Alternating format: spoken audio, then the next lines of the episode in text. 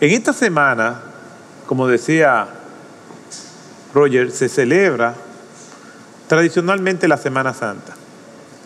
Y esta fecha es mucho más precisa que la fecha del nacimiento de Jesús. Estamos seguros que Jesús no nació un 25 de diciembre, pero por las referencias a las celebraciones de la Pascua que nosotros encontramos en el Nuevo Testamento, específicamente en el Evangelio, pues ahí podemos precisar que fue más o menos en esta fecha.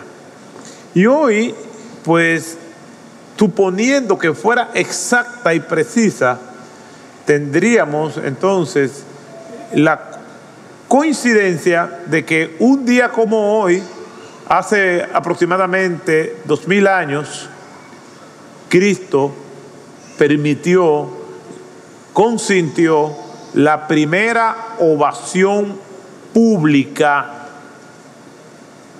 de sus tres años de ministerio. Y decimos tres años de ministerio porque sí la escritura dice que Jesús comenzó su ministerio a los 30 años y si calculamos las Pascuas que pasaron antes de su muerte, pasaron tres Pascuas, lo que quiere decir que pasaron tres años más eh, la referencia de los 30 años de inicio de su ministerio, entonces estamos hablando de que fueron 33 años. Eso es más fácil de deducir. Y yo quisiera, una vez más, yo he predicado en otras ocasiones de este pasaje, pero eh, quisiera retomarlo otra vez y ponerle un acento diferente a lo que nos quiere decir el texto. Y es en Mateo capítulo 21, Versículos 1 al 11.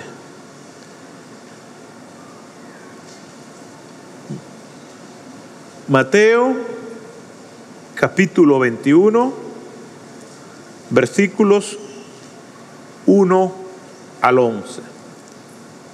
Y dice así la palabra del Señor. Cuando se acercaron a Jerusalén y vinieron a Betfagé, al monte de los olivos, Jesús envió dos discípulos diciéndoles, id a la aldea que está enfrente de vosotros y luego hallaréis una asna atada y un pollino con ella. Un pollino no es un pollito, es la cría de la asna. Desatadla y traedlos.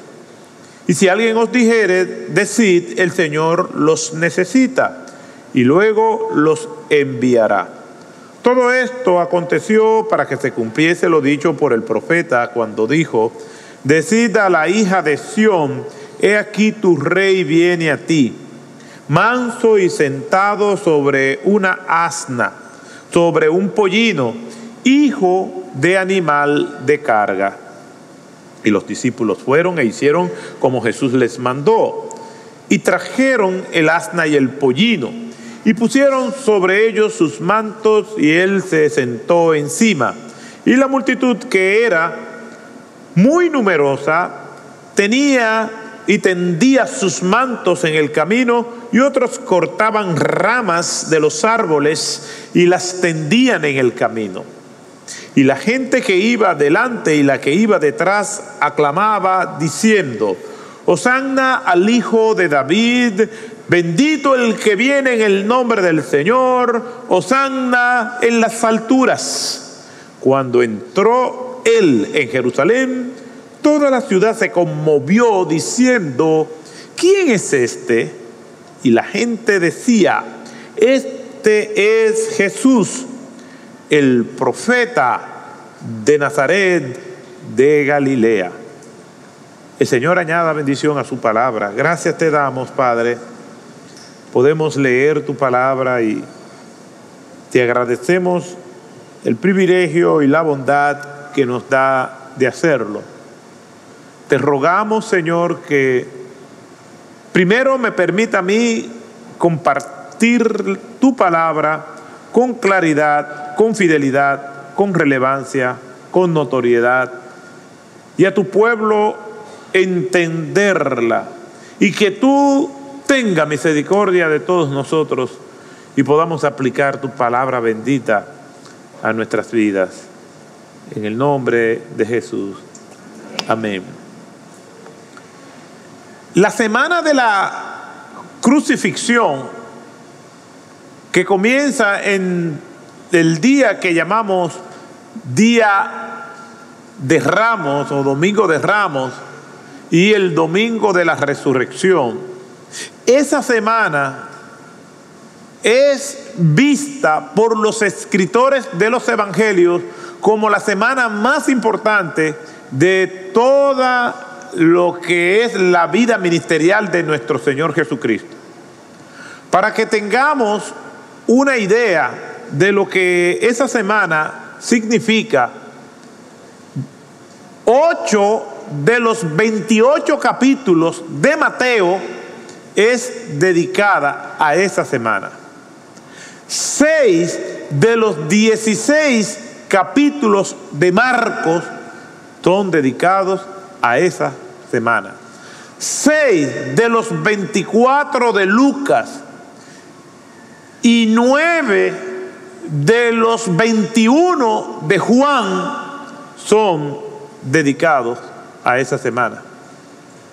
Sumando la cantidad de capítulos de los cuatro evangelios, dan una totalidad de 89 capítulos, de los cuales aproximadamente 34% es dedicado a esa semana.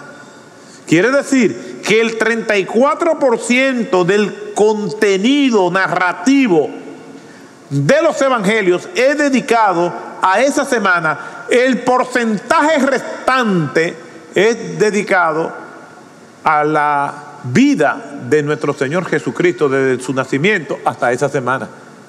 Lo que quiere decir que ellos le dan una importancia notoria, sobresaliente a esa semana. Partiendo de que ni Marcos ni Juan narran el nacimiento de Cristo, solamente Mateo y Lucas. Pero los cuatro narran esa semana su pasión, su muerte, su resurrección. Lo que quiere decir que esta semana es una semana sumamente importante. A medida que vayamos desarrollando el tema, nos vamos a dar cuenta por qué esta semana es tan importante. Jesús y sus discípulos llegaron a la ciudad de Jerusalén y seis días antes de la Pascua vinieron a Betania, donde estaba Lázaro, el que antes había estado muerto y a quien había resucitado de los muertos, según dice Juan capítulo 12, verso 1. En el versículo 12 del mismo capítulo 12 de Juan dice que pasaron la noche en Betania y el día siguiente, domingo, entraron en Jerusalén. El siguiente día, que ese día, entonces grandes multitudes le seguían. Y grandes multitudes le recibieron ese domingo que nosotros hoy conmemoramos. Toda la ciudad de Jerusalén se conmovió por la presencia de nuestro Señor Jesucristo. No estaba entrando Augusto, Octavio o cualquiera de esos Césares en esas entradas triunfales que hacían antes. No estaba entrando Claudio, no estaba entrando Nerón, Calígula, Julio César. En sus distintas épocas hacían esas entradas triunfales a los pueblos conquistados. No estaba entrando Herodes tampoco, ni ninguno de la dinastía de los Herodes. Estaba entrando un obrero. Y ese obrero provocó que toda la ciudad se conmoviera. Cuando nosotros vamos a los pasajes y a todas las referencias y fuentes que cubren dentro del marco de la narrativa de los cuatro evangelios, nos vamos a ver y nos vamos a dar cuenta que ellos añaden cada uno un detalle importante acerca de lo que sucedió ese día. Lo primero que nosotros vemos es que toda la ciudad tenía más personas de lo normal más personas de lo que normalmente habitaban en la ciudad de Jerusalén. Para esa época, según dice el historiador Flavio Josefo, que no era un historiador cristiano, era un historiador judío, pero que estaba al servicio del imperio romano. Y Flavio Josefo es una fuente de consulta confiable ¿Por qué? Porque Flavio Josefo documentó muchos datos que arrojan luz y confirman a los eventos que se dan en la Biblia con su material extra bíblico, porque no es un escritor bíblico, es simplemente un historiador. Y Flavio Josefo escribió dos libros memorables. Antigüedades es uno y Guerras de los Judíos. En Antigüedades dice que para esa época había en la ciudad de Jerusalén unos 350 mil habitantes. Pero como se estaba celebrando la Pascua, él estimaba que para ese momento había cerca de 3 millones de personas. Quiere decir que la ciudad estaba repleta de gente. ¿Y qué es la Pascua? La Pascua viene de una palabra hebrea que significa paso, pasar. Y celebra, entre otras celebraciones más que se le agregan, básicamente la liberación del pueblo hebreo de Egipto. La salida del pueblo hebreo de Egipto y su liberación. Eso es lo que significa la Pascua y esa es la celebración más importante que ellos tenían. Entonces se estaba celebrando la Pascua. Duraba una semana, de domingo a domingo, y no se elaboraba en esos días. Lo que quiere decir que mucha gente, judíos, que estaban en la diáspora, que vivían en el extranjero, y personas venían que no eran judías como turistas a celebrar, como sucede cada vez que hay una fiesta eh, patria, una fiesta importante, un festival, las personas de esas comunidades van al lugar de donde se celebra y se añaden muchos turistas.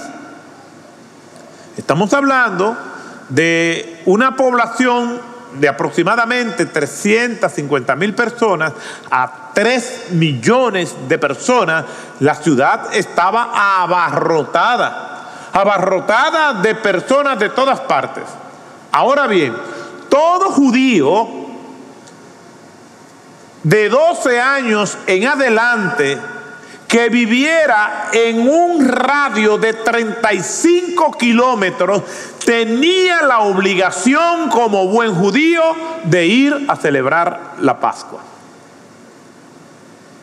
Eso era parte de su vida devota como judío. Lo único que le podía impedir es que no tuviera los recursos económicos y que tuviera problemas de salud.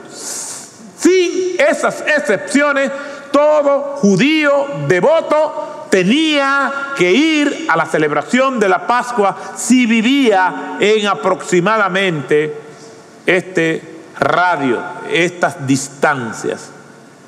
Había mucha gente.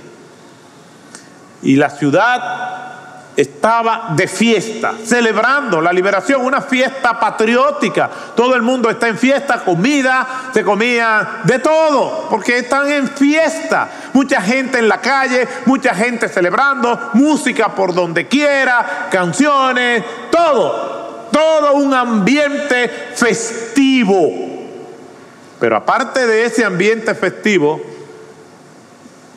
el pueblo hebreo tenía ciertas condiciones que estaba viviendo que no podemos pasar por alto y que le dan un acento y un matiz a esta visita, a esta entrada triunfal de nuestro Señor Jesucristo.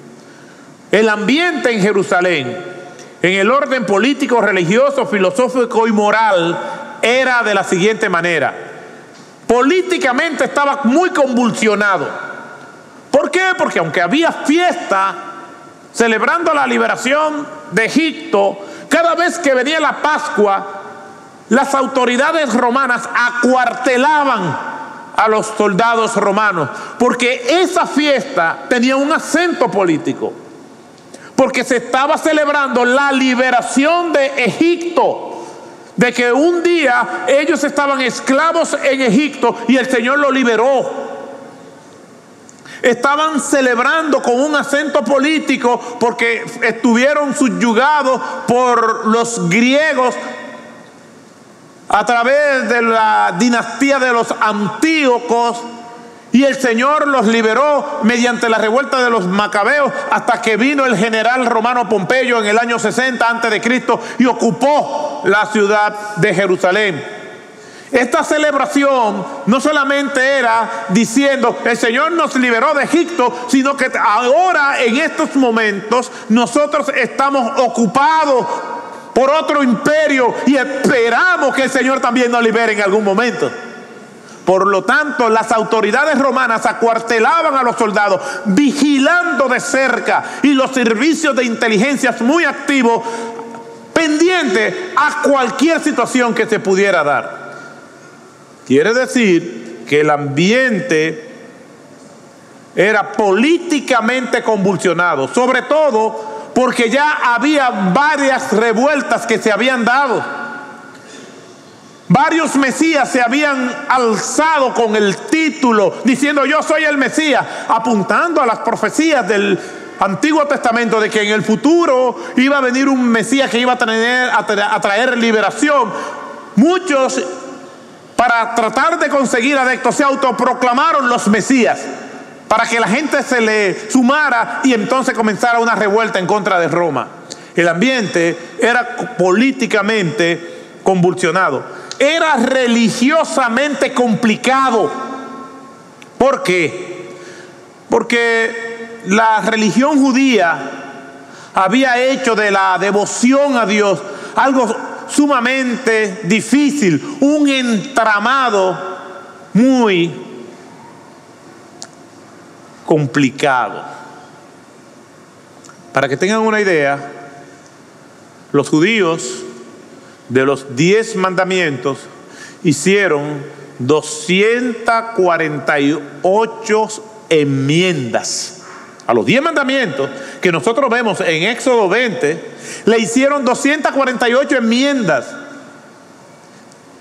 y 365 reglamentos en adición a esas 248 enmiendas.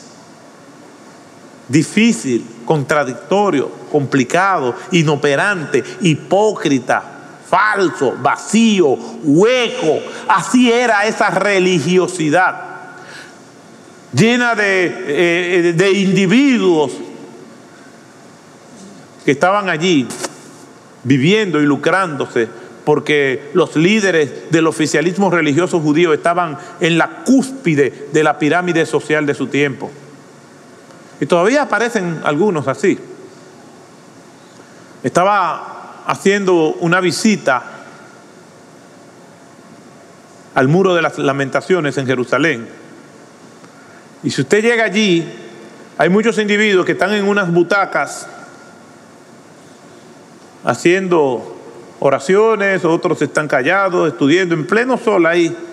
Y usted llega al muro de lamentaciones, tiene que ponerse un kipá y acercarse. Y son tantas las gentes de tantas partes del mundo que se acercan al muro de lamentaciones y le hablan de cerca que el mal olor que expira ese muro es terrible. Y las personas vienen y escriben oraciones y la incrustan en las endijas y en las grietas del muro. Mientras estaba allí, pues ahí había uno de esos judíos ortodoxos que nos oye hablar en español y nos pregunta, estábamos, Pastor Freddy Noble y yo, y nos pregunta que de dónde somos nosotros. Y le decimos, y comenzamos una conversación. ¿Y qué ustedes hacen en Jerusalén? Bueno, estamos estudiando. Muy bien. Estamos también aquí orando. Muy bien. ¿Y qué están haciendo ustedes por los pobres de Jerusalén? Wow. No nos imaginábamos esa pregunta. Creo que es una pregunta sabia y pertinente porque la fe no es teoría. Y me puso a pensar. Y son de esas respuestas que uno responde, bueno, eh,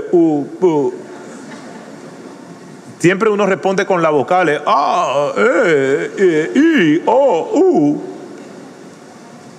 ¿Qué está? Entonces insiste, ¿qué están haciendo por los pobres de Jerusalén? Como quien dice, qué bueno venir aquí a orar mientras la gente pobre sufre.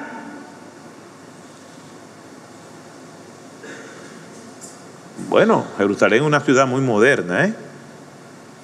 Y recuérdense que son judíos. La economía judía reposa en cuatro fundamentos.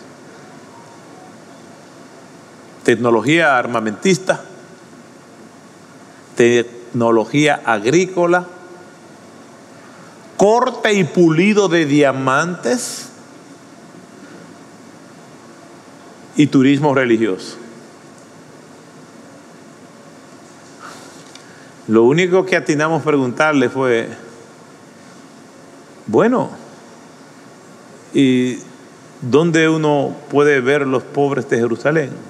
Dice, he aquí uno. Oye, se la estaba buscando el tipo. Aquí hay uno. Comiencen conmigo.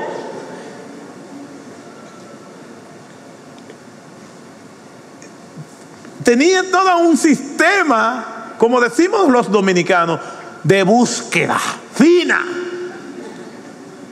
donde te acorrala para aprovechar la sensibilidad que tú tienes en ese lugar, pero se le olvidaba las nacionalidades de con quien estaban hablando.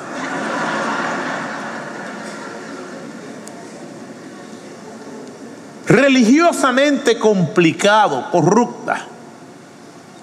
Cuando el Señor llega al templo, lo encuentra el templo de Jehová, a quien se le dedicaba tiempo para la oración, para el sacrificio, para la penitencia, convertido en un mercado. Y el Señor echa a todos esos mercaderes y me menciona Palabras del Antiguo Testamento. Mi casa, casa de oración será llamada y ustedes la han vuelto cueva de ladrones con el consentimiento de los líderes religiosos corrompidos.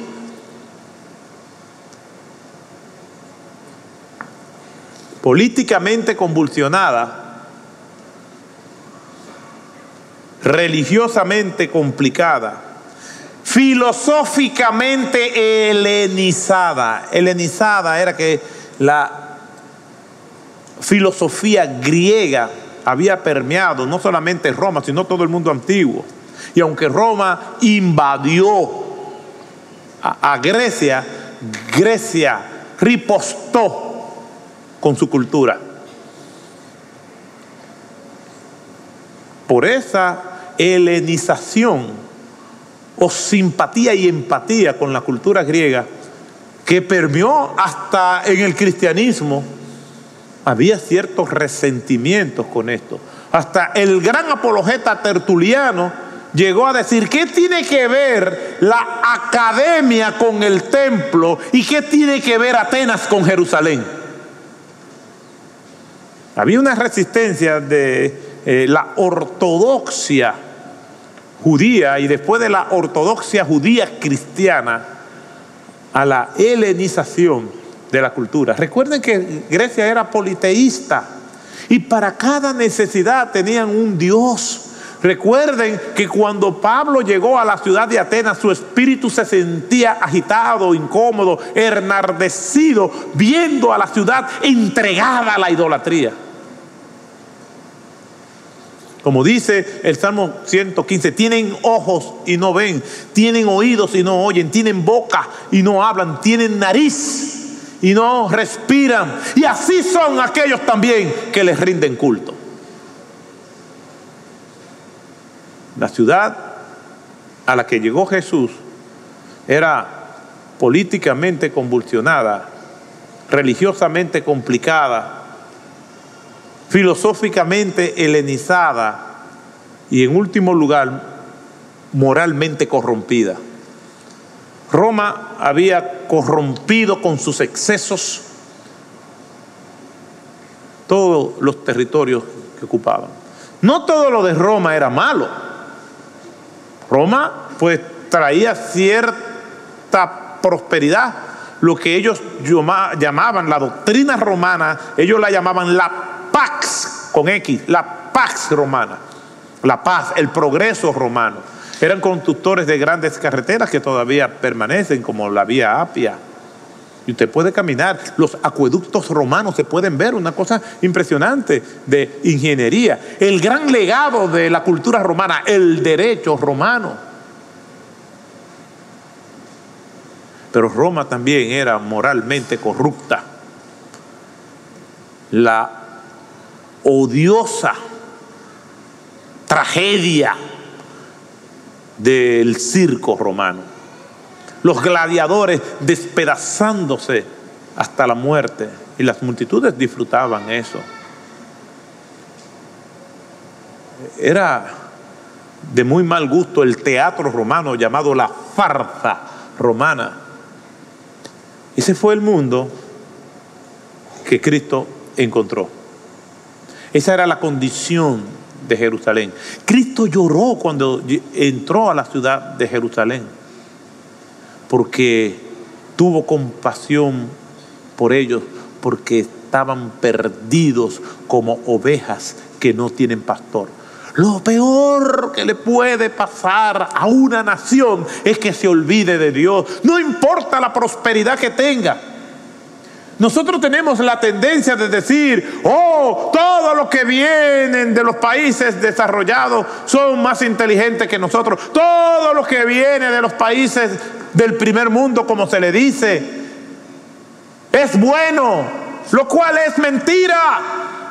Jerusalén era una provincia romana, era anexada al imperio romano. Sin embargo, Jesús lloró, lloró por las condiciones de su alma, lloró porque se sentían que no necesitaban a Dios, lloró porque muchos de ellos se habían dejado arrastrar por la tecnología y la prosperidad romana, lo cual pasa hoy mismo también. Nosotros juzgamos a las naciones por su prosperidad económica, por su tecnología, pero no la juzgamos por su moral, por su sensibilidad, por la decadencia en que van cada día más. Y parece ser que no entendemos, solamente basta con hacer un análisis a la historia y nos vamos a dar cuenta que los imperios nadie lo destruye, los imperios se autodestruyen, se comen por dentro a medida que la decadencia moral se va volviendo cada vez más putrefactas. Cuando nosotros vemos el gran imperio babilónico, el imperio caldeo, desde los días de Nabucodonosor el Grande y su descendencia hasta llegar a Belsasar, mientras las hordas y los tambores que marcaban los redobles de la guerra amenazaban a ese imperio caldeo, ¿qué hizo Belsasar? Hizo una fiesta, una orgía en tiempos de guerra, como queriéndole decir al pueblo, no hay nada que temer, nosotros somos el gran imperio babilónico, nadie nos puede tocar. Porque así se vuelven los emperadores, los dépotas, los caudillos, los tiranos, se vuelven así. Llegan a aglutinar tanto poder como dijo Nabucodonosor, parado en el terrado de su casa y viendo desde el terrado la ciudad de Babilonia, dijo, esta es la gran Babilonia, la que yo construí. ¿Le pasa? No aprendemos de la historia. Hay una tarja en uno de los campos de concentración del complejo de Avis que dice, los pueblos que olvidan su historia están condenados a repetirla. Y no importa las severas lecciones que nos ha dado la historia, volvemos y cometemos los mismos errores, volvemos y tropezamos con la misma piedra, volvemos a lo mismo, no importa los fracasos, seguimos intentando haciendo lo mismo, aunque no funcione.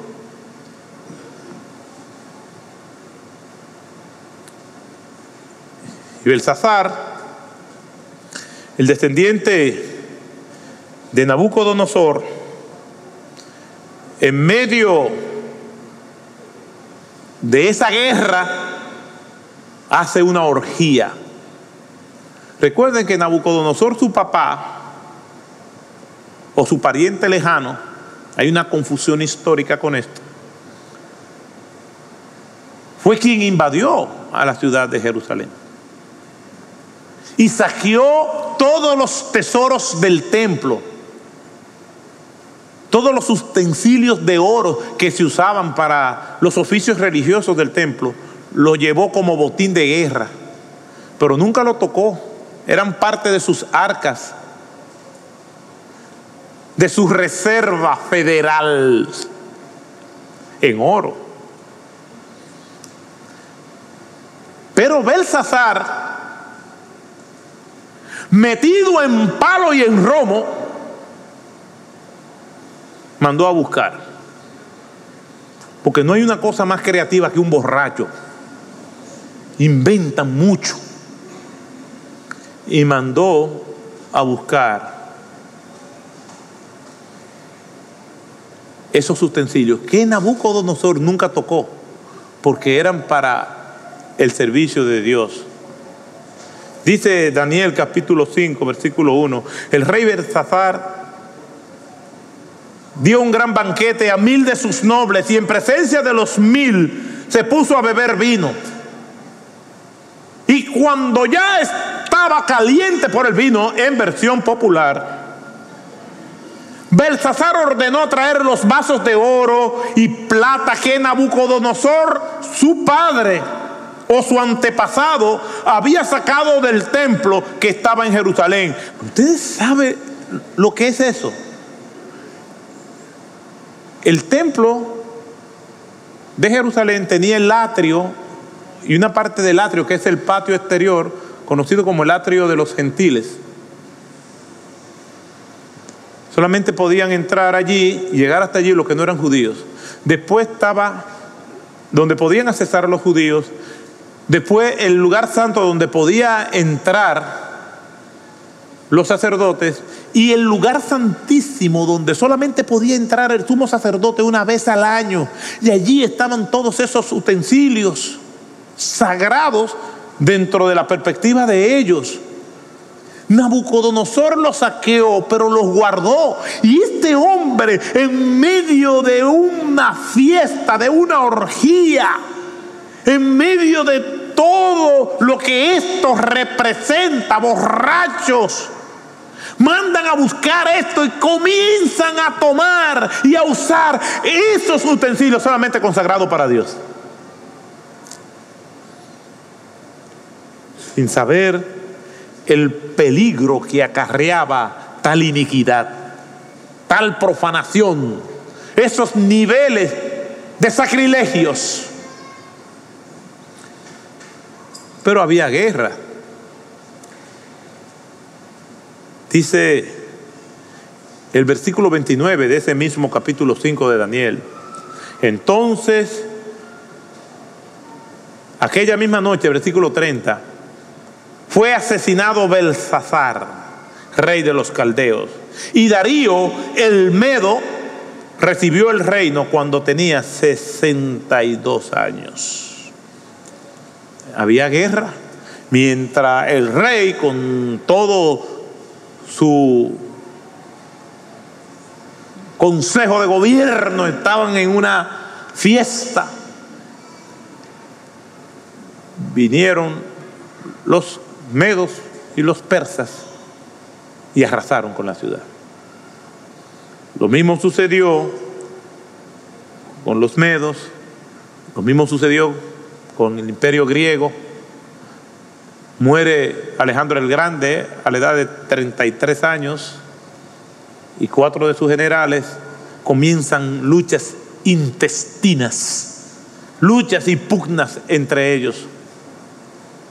Se debilitan, mientras tanto el imperio romano se va fortaleciendo, hasta que el imperio romano ocupa la hegemonía en todos aquellos territorios. La depravación socava los fundamentos de las naciones. No se dejen impresionar porque eh, eh, mira qué avenidas, mira qué tecnología, mira qué bien se come. Eso es importante. Pero ¿de qué le sirve al ser humano ganar al mundo y perder su alma?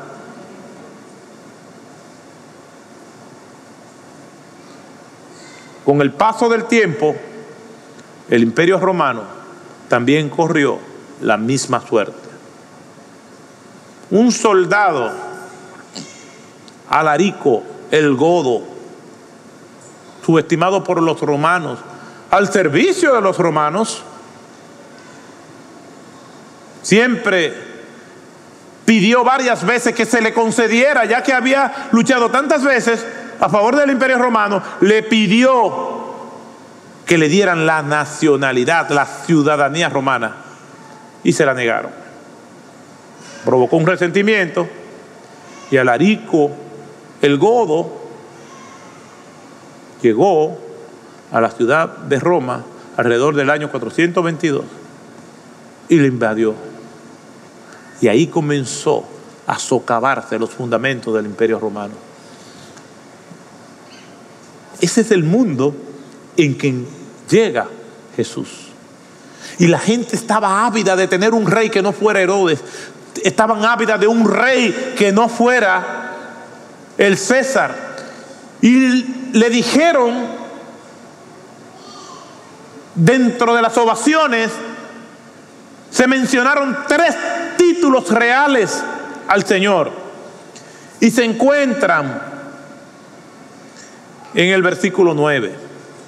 Cuando leemos el pasaje, dice la escritura en el versículo 8, y la multitud que era muy numerosa tendía sus mantos en el camino y otros cortaban ramas de los árboles y las tendían en el camino. Y la gente que iba delante y la que iba detrás aclamaba diciendo, Osanna al Hijo de David, bendito el que viene en el nombre del Señor, Osanna en las alturas, Osanna, Osanna, Osanna. Osanna, versículo 9, en hebreo significa salva ahora. Necesitamos salvación. Tú eres nuestra esperanza. Tú eres el que nos puede librar de Roma, pero más que de Roma, nos puede librar de nosotros mismos. El principal esclavista no es el diablo, no es el sistema, somos nosotros mismos. Mi oración es, Señor, líbrame también de mí para que yo pueda agradarte. Siempre tenemos la tendencia de echarle la culpa al otro. Dice en el libro de Santiago que el Señor no puede ser tentado por el mal, ni Él tienta a nadie sino que cada uno es tentado cuando de su propia concupiscencia es seducido. Tenemos la capacidad de pecar, tenemos ese microchip pecaminoso que nos impulsa a pecar. No, no es que los demás son culpables, no es que yo soy víctima del sistema, no, yo soy pecador, no soy víctima. Porque cuando el Señor me llame a cuenta, por cualquier cosa que yo he hecho, yo no puedo argumentar diciendo, no fue el otro el Señor me va a juzgar a mí. Yo soy responsable de mis acciones, de mis pecados. Esta multitud tenía a Herodes, esta multitud tenía procuradores. Sin embargo, dicen, Osanna, salva ahora, sálvate, ruego. La palabra Osanna es una palabra, es un grito de desesperación, de urgencia. Salva ahora, te ruego. Y así deberíamos estar todos nosotros. Sálvanos, Señor. Osanna, Osanna constantemente por las calles, por las azoteas, por las playas, por las montañas. Osanna, Señor, ten misericordia de este mundo. Ten misericordia de mi pueblo. Ten misericordia de mi familia. Ten misericordia de mí. Osanna, Osanna, Osanna constantemente. Esto no es un grito solamente de alabanza, es un grito desesperado diciendo, Señor, te necesitamos, no puedo vivir sin ti. Esta gente sabía más que nosotros que estaban en un mundo políticamente convulsionado, filosóficamente helenizado, moralmente corrompido y religiosamente complicado. Por eso claman, Osanna. En el mismo versículo 9 dice, Hijo de David. Ese es un título mesiánico, de los más populares. De modo que la gente reconocía que Cristo venía de la descendencia humana de David. Hijo de David. Así le decían aquellos que buscaban los favores de Cristo. Hijo de David, ten misericordia de mí. Hijo de David, sálvanos. Hijo de David, ven por nosotros. Dice Mateo 9, 27, al irse de allí, los ciegos le decían, le siguieron gritando, Hijo de David, ten misericordia de nosotros. Hijo de David, ten misericordia de nosotros. Tú eres el descendiente del rey, tú eres el rey que nos va a salvar. Todo el libro de Mateo está lleno de ese título. Hijo de David, ten misericordia de nosotros. ¿Tenían conciencia ellos de quién era Jesús? Que toda la ciudad se conmovió. Allí estaban los que conocían verdaderamente a Cristo, sus discípulos, y sabían todo lo que Él había hecho, y sabían quién era Él. Habían escuchado la confesión de Pedro y habían escuchado la respuesta de Cristo. Lo habían visto entre Moisés y Elías en el medio, lo vieron caminar sobre el mar, lo vieron resucitar muertos, no había duda de que él era el Mesías. Ellos estaban allí. Allí estaban los curiosos, allí estaban las autoridades romanas, allí estaban los religiosos judíos. Toda la ciudad se conmovió por la presencia de Cristo. Pero lo que más me llama la atención es lo que la gente le decía a Cristo. Osana, hijo de David, sálvanos. Bendito el que viene en el nombre del Señor. Eso era lo que le decían. Es curioso que aunque le decían esto, me llama la atención lo que dice el versículo 10 cuando Jesús entró en Jerusalén, toda la ciudad se conmovió. Recuerden, de 350 mil personas a 3 millones de personas para una ocasión como esta. Toda la ciudad se conmovió diciendo, ¿quién es este? Pero no están diciendo hijo de David. No le están diciendo que los salves. No le están diciendo todas estas expresiones de esperanza. No están diciendo La salvación viene de Dios. Señor, Osanna en las alturas. La salvación viene de Dios. Sálvanos ahora, sálvanos te ruego. Tú nuestra esperanza. Por fin un nuevo amanecer ha llegado. Ya se acabó el sufrimiento, se acabó el dolor. Podemos morir en paz, como años atrás hubiera dicho o dijo Simeón. Pero al mismo tiempo dicen, ¿quién es este? Clamaban, reconocían, pero no le conocían. Me parece que hay un paralelismo con el mundo de hoy. Mucha gente va a la iglesia hoy y recuerdan esto. Y recuerdan muy bien las palabras, como las recordaban los sacerdotes cuando Herodes le dice ante la llegada de los magos del oriente, ¿qué dice la profecía del rey?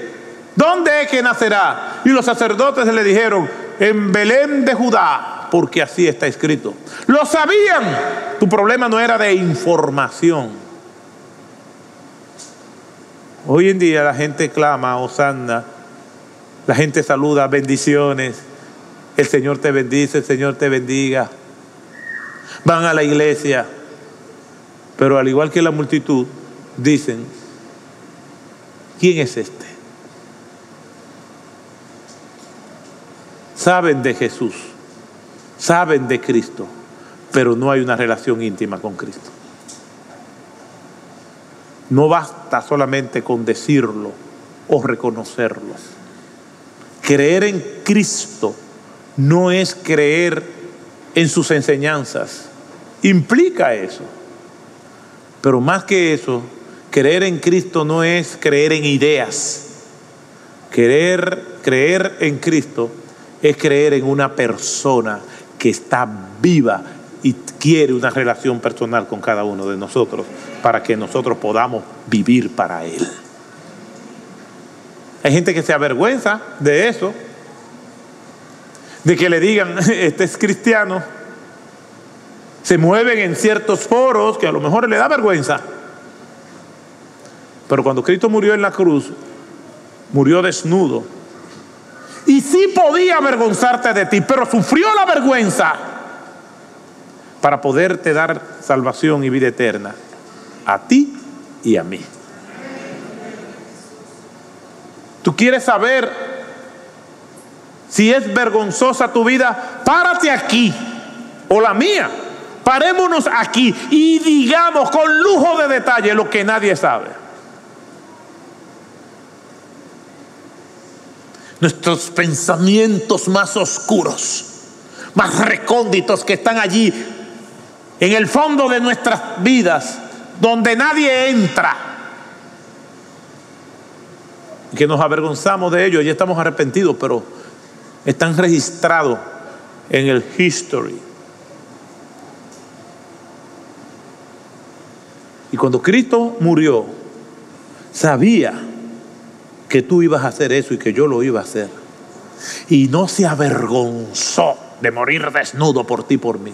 Entonces tú ahora, con todas las bendiciones que el Señor te da, sí te puede dar vergüenza que te digan que el que te salva, que el dueño del universo te puede dar vergüenza. Porque hay mucha gente que simpatiza con Cristo, pero lo ven de lejos. Son simpatizantes, sí, pero que no me asocien mucho a Él. Decir Osanna es una cosa. Y decir a ese que yo le digo Osanna, realmente me salvó y yo vivo para él.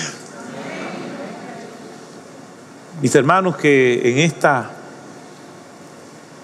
mañana nosotros podamos salir de aquí agradecidos todos los que hemos sido salvados y vivimos para el Señor y aquellos que no conocen al Señor puedan en esta mañana decir, yo quiero vivir para Cristo. Yo me arrepiento de mis pecados, me arrepiento de haberme avergonzado de Él cuando Él nunca se avergonzó de mí, teniendo razón para hacerlo.